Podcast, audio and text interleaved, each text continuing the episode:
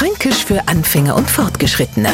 Heute Neili Hobby anderer denkt. Fränkisch lebt einfach durchs Zuhören und das mache ich immer dann ganz besonders gern, wenn sie zwei Urfranken unterhalten. Wie neulich zwei Frauen an einer Bushaltestelle.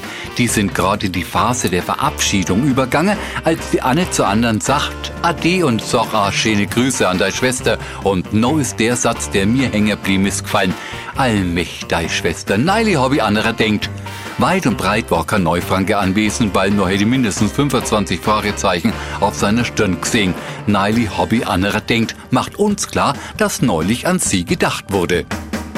Fränkisch für Anfänger und Fortgeschrittene. Täglich auf Radio F und als Podcast unter radiof.de.